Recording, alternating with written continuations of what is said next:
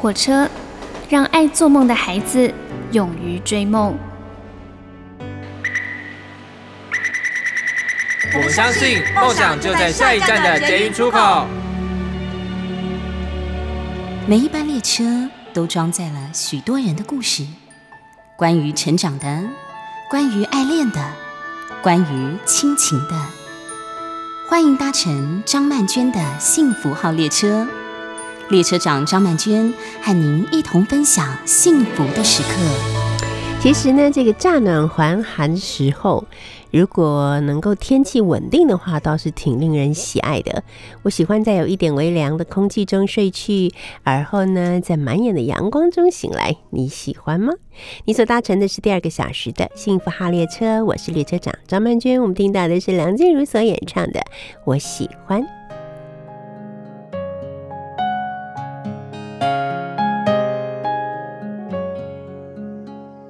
看蓝蓝的天空下，绵绵的白雪停在你脸上。爱在巴黎的塞纳河畔上面眺望，赶不上的玻璃船，却不觉得遗憾。早已沉醉在你暖暖的手掌，紧握住我不放。偷偷地吻着你，带孩子气的男人香。呜，我喜欢就这样靠在你胸膛。呜，我喜欢没有时间，没有方向。呜，我喜欢像这样爱的好自然，不用管别人投什么眼光，随你带着我四处的游荡。喜欢一醒来有你在身旁。呜，我喜欢赖在床上看你喝汤。呜，我喜欢你的手放在我肩膀，像是担心我会消失一样。为我每一寸消瘦而感伤，好像就这样有你在身旁。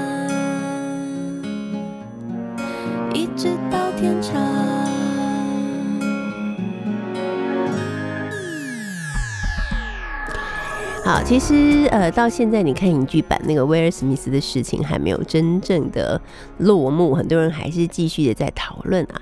而且我觉得蛮有趣的，就是我发现，这是美国社会跟我们台湾社会对于这个事情的看法其实是挺不同的啊。就是美国社会基本上还是蛮反对用暴力的方式来处理自己的情绪，哈，对，说穿了，他就是用暴力来处理自己的情绪，不是吗？就是你感觉受辱，然后你就是要加倍奉还这样。但台湾的人却大。部分好像都觉得说这个威尔史密斯啊打人有理啊，那被打的活该这样。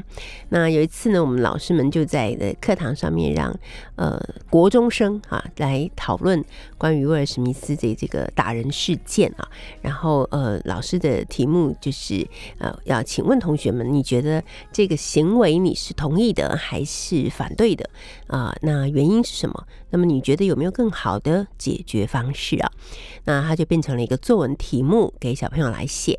然后我们发觉呢，就是大部分的孩子他就是陈述赞成或反对啊啊，但是在这个呃赞成或反对的比例之中呢，赞成打人的比例又远远高过于不赞成啊。他们的说法就是啊，无论如何我都会挺身而出来捍卫我的家人跟我所爱的人。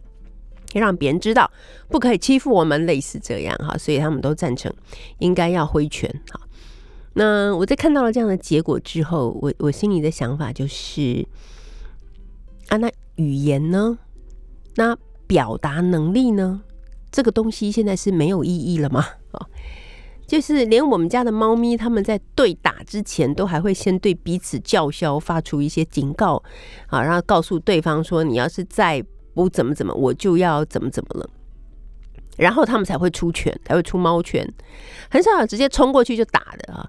那为什么人类 啊，好好好像完全失去了语言的能力，然后失去了这个表达的行为，就是直接出拳、直接暴力是对的？好，那我觉得这其实才是这一代人的一个最大的危机。好，因为我们有很多种方式可以用语言或用表达能力来表达自己的心意。我真的觉得是只有在语言跟呃表达能力没有被发明之前，人们才要用肉搏的方式来伤害彼此，来表达自己的心意。有了语言这种表达模式之后，为什么现在人会退化到觉得最终还是要用肢体来表达？我觉得真的是有一点让我觉得有一点忧心。哈，那我们的孩子可能从小其实蛮缺乏呃表达的机会吧。啊，比方说在学校里面，现在有多少时候会有课堂上老师会训练同学们的表达力，啊，让他们用自己的想法说出自己的语言来表达他们自己。好，有多少学生会有自信，觉得呃，因为我能表达，所以我存在，或者因为我能表达，所以我的存在有价值。好，可能很多时候都没有。我们可能会用孩子的课业的成绩，好来呃评断他是否有价值。好，那所以很多的孩子就是拼命的要在考试啊，啊，在学习上面有很多的进步来证明他自己，可是却很少有机会用表达的方式，用言语的方式来表达，所以久而久之呢，就压抑了，压抑了这一个部分的需求啊，就是压抑了用言语来表达的需求。这其实也是一件我觉得蛮危险的事情，因为你小时候没有训练嘛。那在长大的过程之中，你一直都没有被好好的训练，或者是说，你根本脑子里面就没有用言语去妥善表达自我的这种意念。好，所以其实我认为能够用语言来表达是一种最优雅，而且是一种很高级的方式。我觉得用肢体去表达，不管怎么样，在我看来，我都觉得是一种野蛮而且很低级的方式。哈，好，我们再来说说该给孩子什么样的。训练啊，除了语言的表达之外呢，也应该要让孩子认识金钱跟思考他们的价值观。根据英国剑桥大学的研究啊，影响孩子一生的金钱观与用钱的习惯，有很大的一部分呢，在上小学之前就已经形成了。所以在孩子的面前，父母如果遇到金钱跟理财的议题的时候，应该要怎么说，或者是怎么做呢？好，那么。呃，专家哈给了呃父母亲一些建议啊。第一个就是留意一般的生活对话，小孩最基本的金钱观很大一部分是从父母的日常对话累积而来的。即使小朋友还小，他不懂得很细的去叙述，但是他也会从大人的情绪反应去猜想身边的大人对于一些用钱行为的看法和感受。慢慢的呢，也就会有样学样了。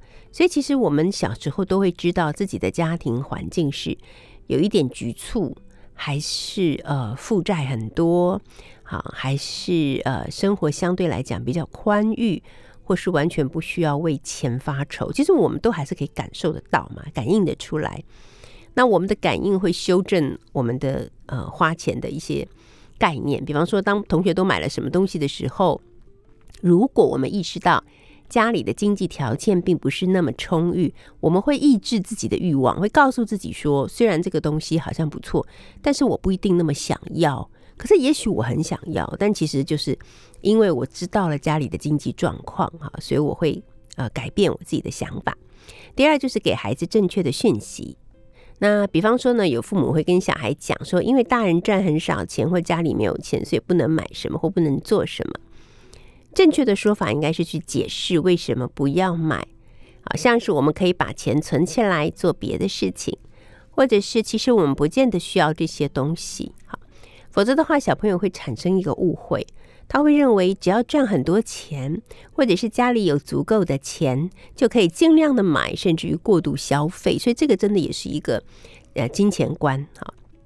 第三，就是让孩子看得到钱是生活中的一部分。现在生活常常用行动支付或者是卡片来付钱，孩子呢可能只看到父母在划手机刷卡，可是并不知道到底花了多少钱啊，甚至于没有意识到父母在花的其实是他们的血汗钱哈。所以要让孩子知道这个部分也是很重要的。第四点呢，就是让孩子看到存钱这件事情啊。我觉得最好的方式呢，就是从他们小的时候就给他们一点零用钱，那然后让他们自己去运用，或者是把它储蓄起来。其实三岁到六岁的小孩呢，就能够逐步接近目标的感觉了。当他们看到自己的钱慢慢累积起来，然后他们也可以学习到储蓄这件事情。好，或者是当孩子有什么需求的时候呢，就让他自己去花钱，自己去买。我觉得他自己去买，他才会很有实体的感受，说这个东西是我买的，啊，我花了多少钱，然后这个钱是我存了半年或存了一年，啊，然后慢慢的他也就会学会需要跟想要之间的不同啊。就是假设他自己没有这种感觉，他无感亦无痛，好的情况下，你要跟他说啊，怎么样来节省用钱啊，节省开支啊，钱有多重要啊，不要乱花钱啊，对他来讲呢，其实真的都是纸上谈兵。没有什么特别的意义。好，接下来我们来听到的这首歌是江美琪所演唱的《海角天涯》。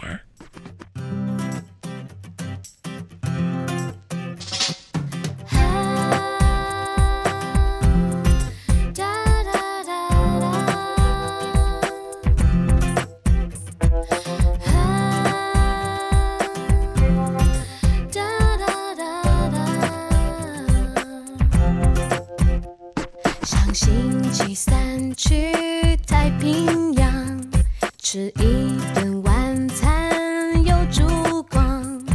那样的风传说慵懒，好像总带着迷魂香。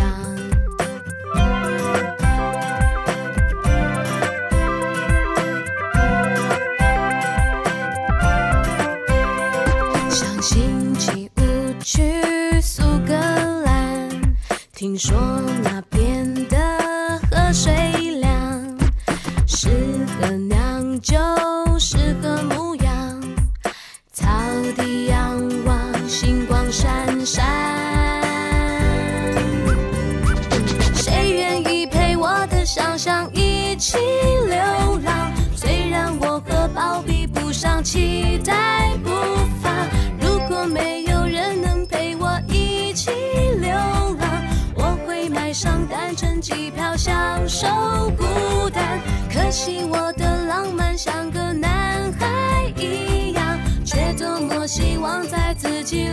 上遇见某个人就在海角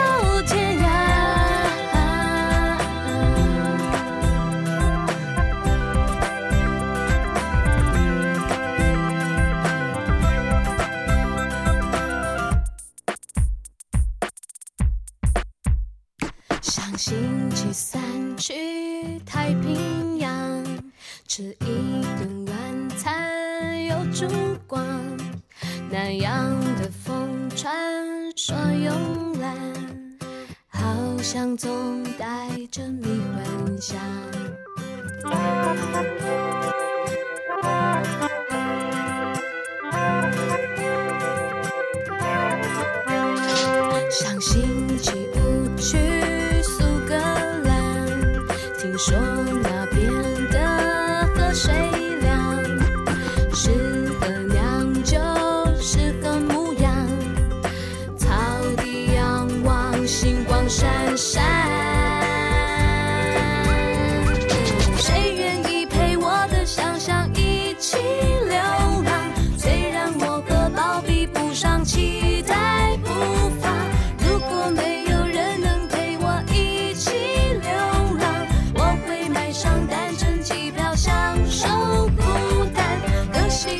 这搭乘的是第二个小时的幸福号列车，我是列车长张曼娟。在我们的旅行还国外的旅行还不能开放的时候。我们今天别出心裁啊！我们邀请到的是《旅读》杂志的副总编辑甘兆文。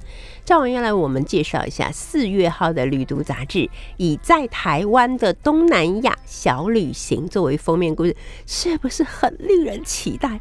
而且呢，那个封面上面的哦，五颜六色，有着看起来非常非常好吃的这个我认识，这个是越南的。春卷。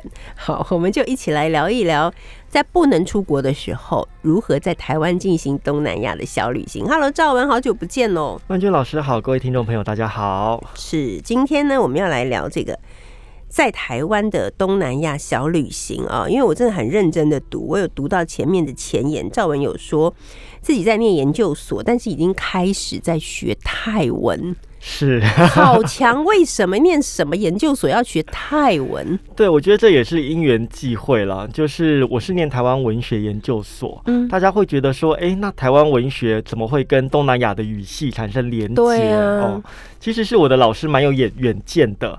他说，哎、你们不要一窝蜂的只去学英文、日文。因为其实台湾在未来的二十年内可能会有第一代的新移民作家，是那你们要在学院里头跟他们展开对话，嗯所以你们必须要熟悉他们的文化跟语言。所以因为这个因由呢，哦我就开始来学习东南亚的语种了。为什么你选泰文？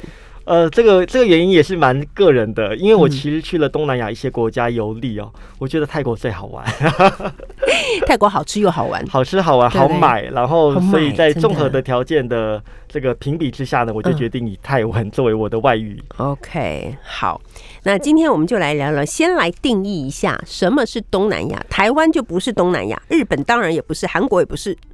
对，其实东南亚是一个地理上的概念啦。那其实我们如果是从行政的一个角度来看的话，大家可能都听过东协十国，嗯就是由这些接近赤道纬度的这个国家所组成的一个国际的联盟哦。是那其实所谓的东南亚或呃东北亚都是一个相对的方位啦。像人家说台湾到底是不是东南亚呢？嗯其实可以告诉大家，缅甸有些的地方，它的纬度其实比基隆还要高。嗯所以其实从一个相对概念来讲，台湾其实是属于一个文化的过渡带哦。哦那我们刚好在这个季节里头推出的一期东南亚专题，其实是想呼应说，哎、好像这个夏天即将到来哦，很多人开始怀念起东南亚那种很慵懒的热带的时光哦，所以我们来策划这样的专题哦。对，真的耶，赵文，我觉得你说对了，就是一种慵懒的。像我们每次去东南亚，从来就比方说去泰国啦，哈，或者是去巴厘岛啦，去哪里，呃，新加坡都是一样，没有一个说我这次去一定要去哪里哪里哪里哪里，没有，对，就是去到那里之后，就是啊，睡到完全 慵懒的醒来。所以他们有一个词叫做南洋呆嘛，啊，对，就是那对，哎，对对对是在那个地方就很适合放松，什么都不想，嗯都觉得好享受哦。对，完全没错。好，那现在接下来我们就来聊一聊哦。其实为什么这次会做在台湾的东南亚的旅行，是因为这些年来也有蛮多的人因为各种不同的原因，哈，比方说来求学、来台湾求学，或者最主要的一群可能是来台湾工作，所以确实有蛮多东南亚的移民或者移工，他们来到了台湾啊，然后也就把他们的文化啊，把他们的一些生活就带来了台湾，对不对？是没有错。其实我觉得我们在台湾的日常生活当中哦，其实都充满了蛮多的东南亚元素哦。嗯，比如说，大家会去泰式餐厅，会吃一碗越南河粉，对或，是去听一些大马的华裔歌手，嗯像梁静茹啦、关良啊，听他们的金曲。那更不用说那种来自东南亚的恐怖电影哦，都让我们非常的 泰国最可怕。对对对，所以其实这种东南亚的元素在我们的生活当中是呃这个到处洋溢的哦。嗯那就像曼娟老师说的，加上很多的移工或者是这个来台湾求学的东南亚的这样的一个人数呢，也不断的在增加哦。是，所以其实刚好是一个契机啦，我们也借由这个在台湾的东南亚小旅行来认识嗯这群新移民的朋友。对，没错。好，那因为今天我们就是一个比较想要有一种吃喝玩乐的感觉哈，所以我们就直接来聊一聊，我们怎么样在呃台湾可以进行一场啊东南亚的小旅行。我们就先从距离台北最近的地方开始说起好了。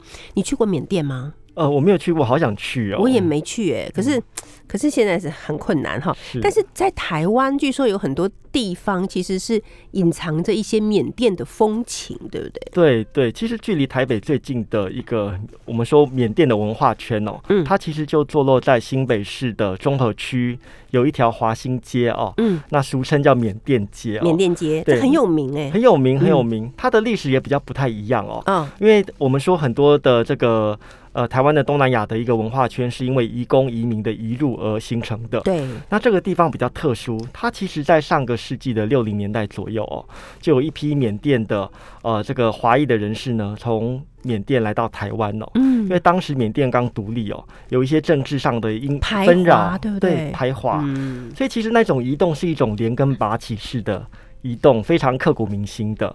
那当时他们来到中和这个地方，大家想想看，半个世纪以前的中和哦，嗯是相对来说比较荒僻、比较落后的。那刚好呢，他们是以一个好像难民的身份来到台湾哦，嗯。就在这个地方驻扎。哦。那久而久之，大家呼朋引伴，就在这里把他们的家乡的呃料理啊、家乡的文化习惯带到这个地方，也就嗯逐渐的形成了一个缅甸文化的聚落了。所以像以前有的时候大家说要去那边参加什么泼水节什么之类的，那个就是在这个地方哎、吗其实现在也是应时当令，刚好是嗯。这个礼拜六日，好像六、哦。十七号就是他们哦。的所谓的泼水节的传统的一个活动哦。所以泼水节的传统是缅甸的传统是呃，吗？泼水节应该这样讲，它广泛存在像缅甸啊、辽国啊、泰国啊，嗯甚至云南的南方的西双版纳等地都有这样的习俗啊。哦，嗯，那泼水节到底是要干嘛？就是我把你泼湿，你把我泼湿，这样吗？所以我们现在好像把它用一个玩乐的方式哦，其实这个泼泼水呢，还代表了一个祝福的含义哦。好好像洗净你身上的一些呃这些不好的事物哦，嗯所以人家说你的人缘越好的话呢，大家就会越往你身上泼这个水。湿就对了。对对，就是能有点寓教于乐的感觉在里头哦。OK，好，我们待会儿再聊。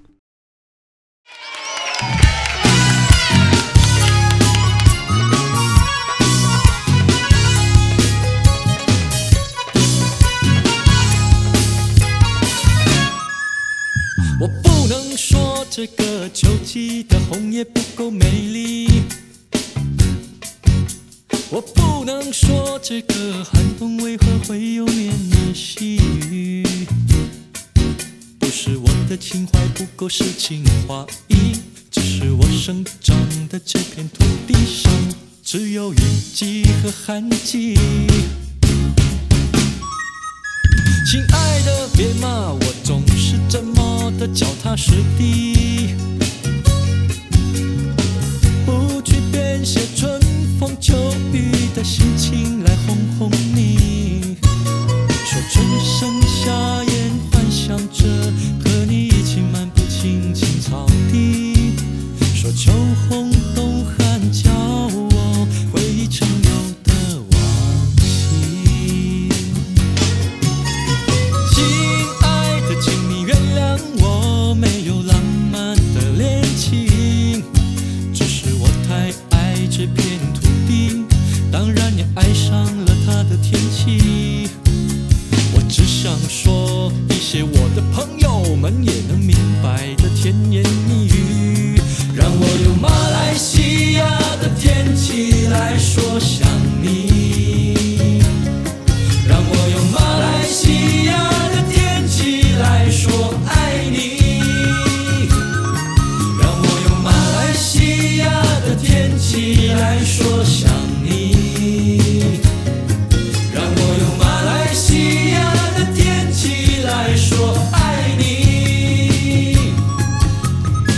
首歌，我也真是醉了。这是马来西亚的歌手阿牛所唱的，叫做《用马来西亚的天气来说爱你》，那是毋庸置疑的，永远是晴天。我对马来西亚的印象就是永远是晴天，啊、是非常舒适的、非常慵懒的天气，是稳定的天气啊。今天来到我们幸福号列车的是《旅途》杂志的副总编辑甘兆文啊。那兆文他们四月号的杂志封面是在台湾的东南亚小旅行，这是一个多么有吸引力的题目呢？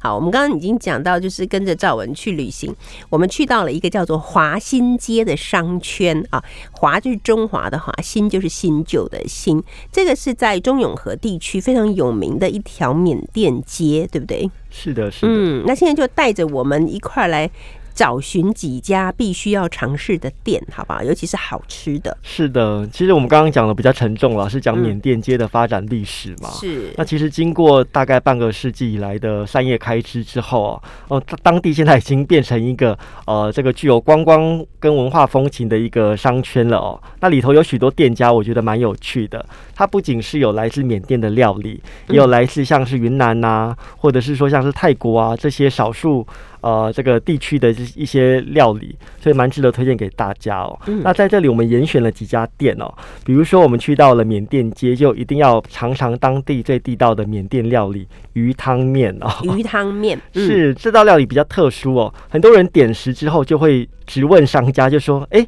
你说鱼是在哪里？对对对，鱼在哪里呢？嗯其实它的料理方式比较特殊哦，它的整个鱼肉呢，并不是以肉片的方式呈现，而是整个融汇到它的汤头里头了。所以它的那个鱼肉的纤维啊，你在喝汤的过程当中就能够感受到那个鲜美的滋味哦。嗯，好，然后它里面有面吧？有面，然后也有真的有面哦。对对对，而且它口感很特殊，它还加了这个芭蕉心哦，有一个比较哦甜脆的口感哦。嗯所以大家去到这个华新街呢，可以点食一下这一道呃这个很有特色的鱼汤面哦。OK 会很辣吗？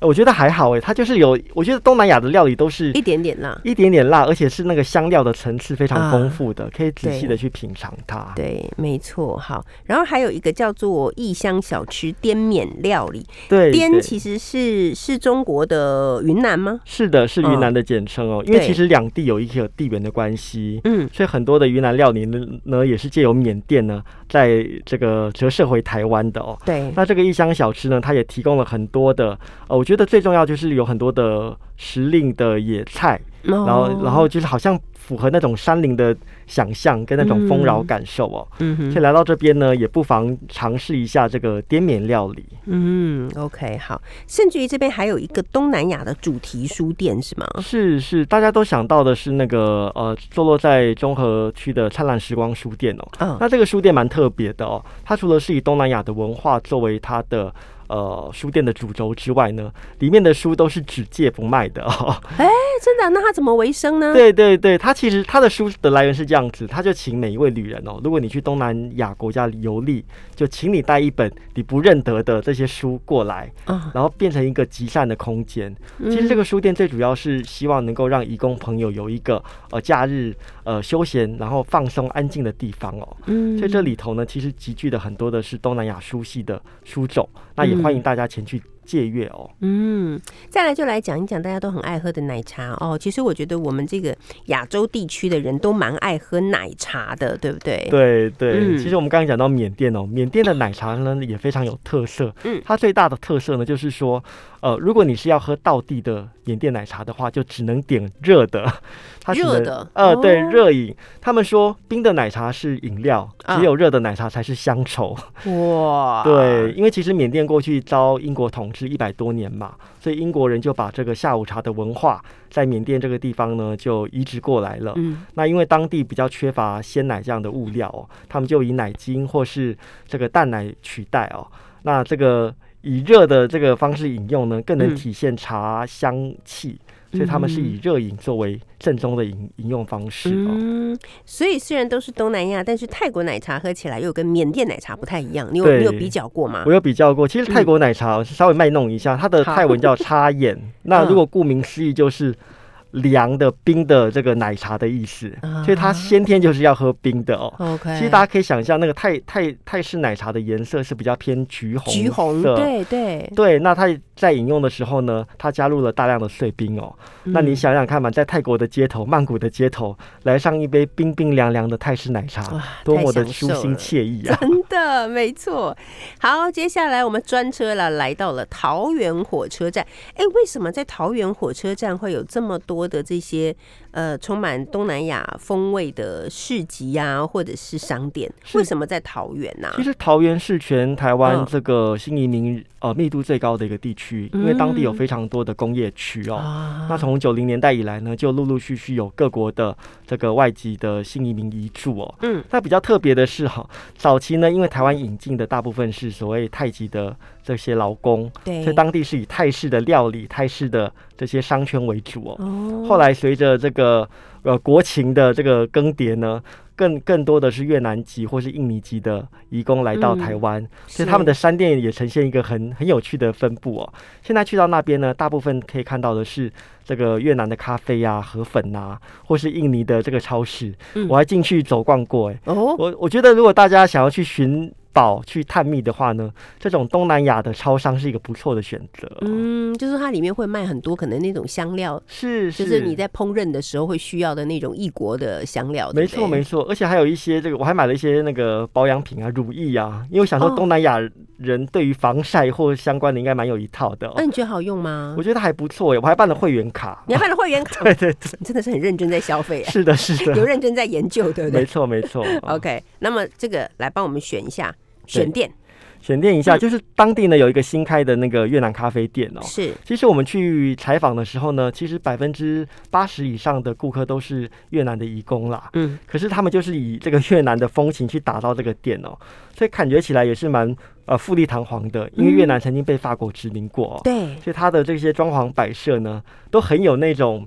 这个小巴黎的一个情调哇，那我觉得在里面点点一杯这个冰滴的越南咖啡哦，嗯，看它这样子慢慢的滴漏下来哦，就真的很有在国外旅行的那种舒舒心的感受。就是被你一讲，我觉得马上就要搭火车去了的感觉。对，其实从台北去的话，大概就半 半个钟头，而且不是搭台铁，要搭呃不是搭高铁，要搭台铁，对不对？没错没错。好。然后还有一个泰式料理，看起来也是非常可口的，很好吃的感觉。对，这家泰式料理店叫沙瓦迪泰式料理，它就真的是泰国人开的哦。菜系方面的话是偏泰北哦。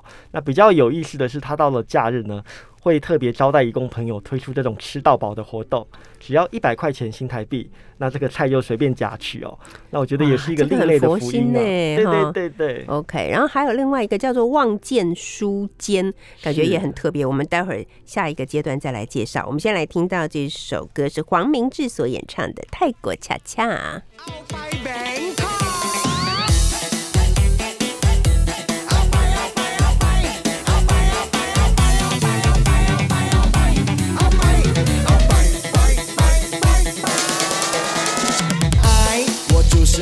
high.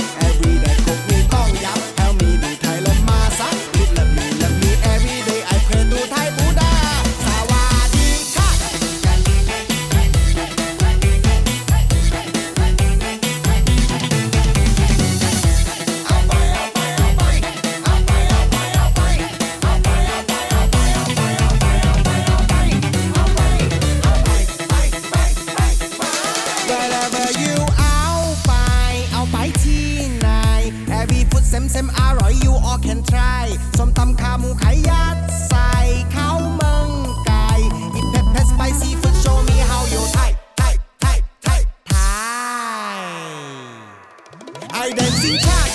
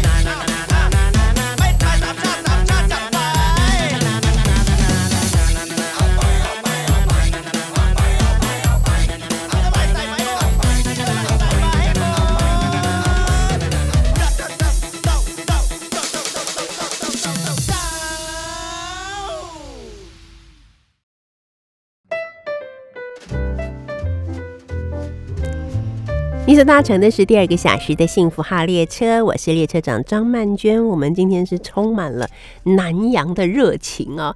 我们邀请到的是《旅读》杂志的副总编辑甘兆文，兆文带着我们一块儿啊来进行一场在四月号的《旅读》杂志上面所介绍的在台湾的东南亚小旅行。那刚才我们已经呃这个坐火车来到了桃园火车站的周边啊，那我们要来讲一下这个望见书间这一家看起来很像书店，但它其实是一个很特别的一个文化的主题的书店，对不对？是没有错，它跟我们刚刚讲的灿烂时光是同样的，都是以东南亚文化为主题的哦。那运作的模式也相仿，这个只借不卖的。其实他们最重要的目的呢，就是希望提供义工朋友一个呃安适的、可以静心的一个空间。因为其实这些义工朋友呢，在台湾比较不容易找寻到这样的一个环境啊。对可以看看书，然后去怀想一些怀想一些家乡的一些事情哦，跟同乡一起分享哦。嗯那比较特别的是呢，这个望见书间自己也推出了在地的导览行程，嗯，比如说带大家去桃园另外一个呃，我们说异文化的重镇就是龙岗，哈、哦去那里品尝这个滇缅料理，或者是呢还参访清真寺。嗯他们预计要在未来推出一个夜宿清真寺的活动哦，哦我觉得蛮有趣的哦。对那有兴趣的朋友呢，不妨去关注望见书间的一些讯息。OK，然后接下来我们要来讲一个大家常常吃的就是春卷了啊、我们这个台湾的春卷啊，有分成润饼跟炸的嘛啊、然后有印尼春卷，有柬埔寨春卷，还有我最喜欢的越南春卷。这些春卷的差别跟异同是在哪里？对，其实台湾人对春卷不陌生啊，因为刚刚刚好清明刚过哦，大家可能也吃了一些春卷或润饼哦。对，那比较有特色的，像曼娟老师爱吃的这个越南春卷哦，嗯，春越南春卷也分两种类型，一种是炸的，一种是这个生春卷哦。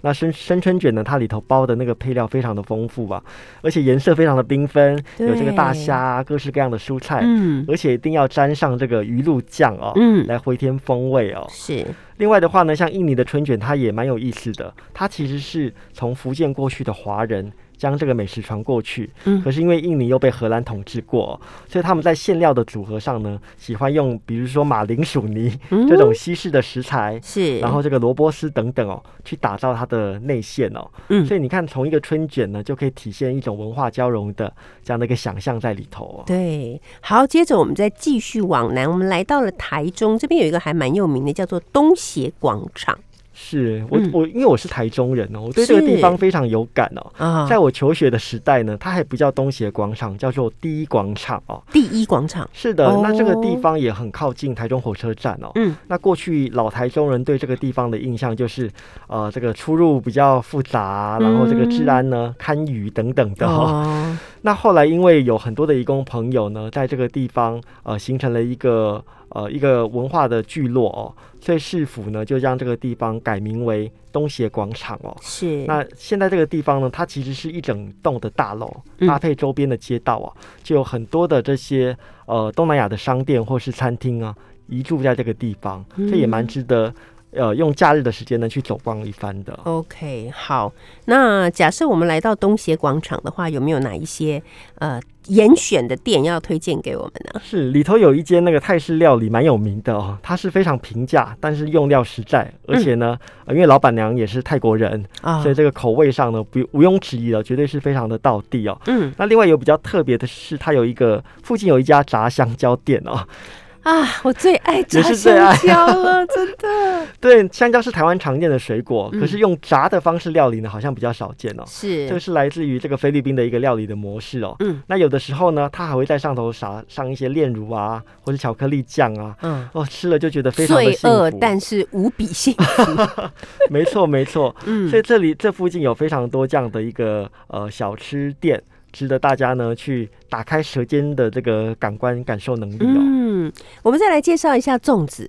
我有注意到这件事情，就是其实粽子啊，也是在东南亚好多国家都有，对不对我们当然最熟悉就是台湾粽嘛，就分成甜粽跟咸粽哈。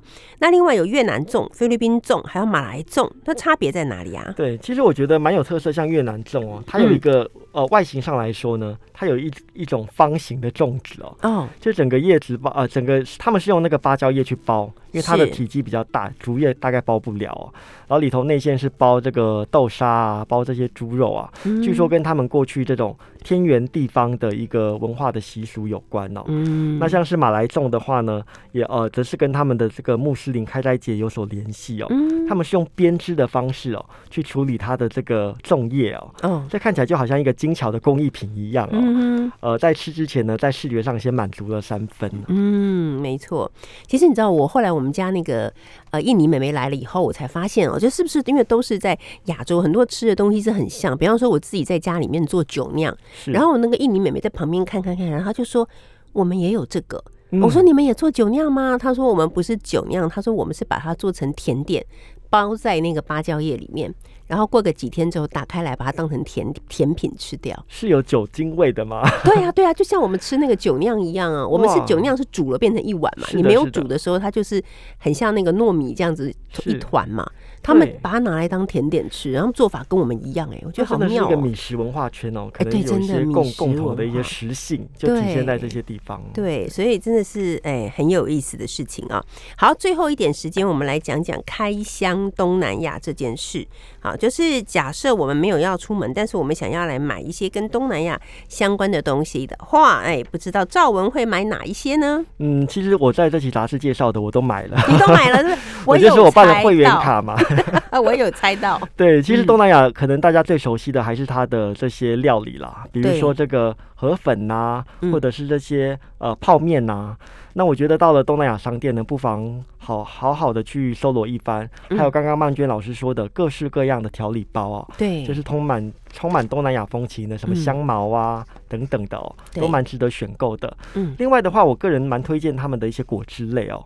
哦，果汁吗？，对对对，嗯。像凤梨汁，嗯。我还仔细看它的标签，是。它本来是写百分之百凤梨汁，对，可是因为台湾的法规比较严，嗯。它就改成百分之九十九点二。九十九点二，对，就是说它的纯度含量很高，嗯那喝起来嗯也真的是很天然、很爽口的那种水果的滋味哦。哦所以大家不妨呢可以去多朝这个饮食方面去挖宝。嗯，我很好奇的是什么，你知道吗？燕窝水是什么？是因为其实东南亚是燕窝的一个重要的产地哦对，包括泰国或是马来西亚都有相关的这些产区，嗯，所以他们其实把这个燕窝呢当做是一种日常的。呃，一种营养品的概念哦，而且售价非常的廉宜。嗯那我觉得，如果想要去尝鲜的话呢，不妨就从这个燕窝水来嗯试试看哦。一罐大概就是呃台币几十块，那也不贵。那呃，我觉得滋味上呢，其实也不输这个一般我们吃到的燕窝。哦，OK，你有买这个全集短裤吗我？有买，而且这个还作为我们这次的抽奖礼物哦。哦真的吗？对，如果大家有兴趣的话，再上我们旅途的呃网站上去搜寻相关的资料。OK，好，最后来介绍一下亮白身体乳。这个我是基于好奇，我买了一下，嗯就是刚刚说了嘛，东南亚因为气候比较炎热，我相信他们对防晒美白非常有一套哦。对，所以我就试买了这个菲律宾出产的亮白身体乳哦。嗯它其实是这个用这个呃曲曲菌去做原料而制成的、哦。所以我觉得我现在还在试用当中，嗯哦也许将来有机会呢，再跟大家细细的分享 三个月后、半年以后的三个月以后，哇，怎么变这么白？赵文下次下次上节目就见分晓。焕然一新这样子。是的是的好，以上所说到的这些，其实在他们的超市里面都是有可能买得到的，对不对？是都买得到，嗯，嗯，好的，今天非常谢谢赵文，我们领路啊，带着我们做了一场在台湾的东南亚小旅行。在还不能出国的时候，也许也不必出国，就先从台湾的东南亚开始吧。谢谢你，我们期待下一次看看还有什么有趣的话题可以见到赵文哦。好，我们现在听到这是孙燕姿所演唱的《流浪地图》，感谢你搭乘两个小时的幸福号列车，我们下礼拜见。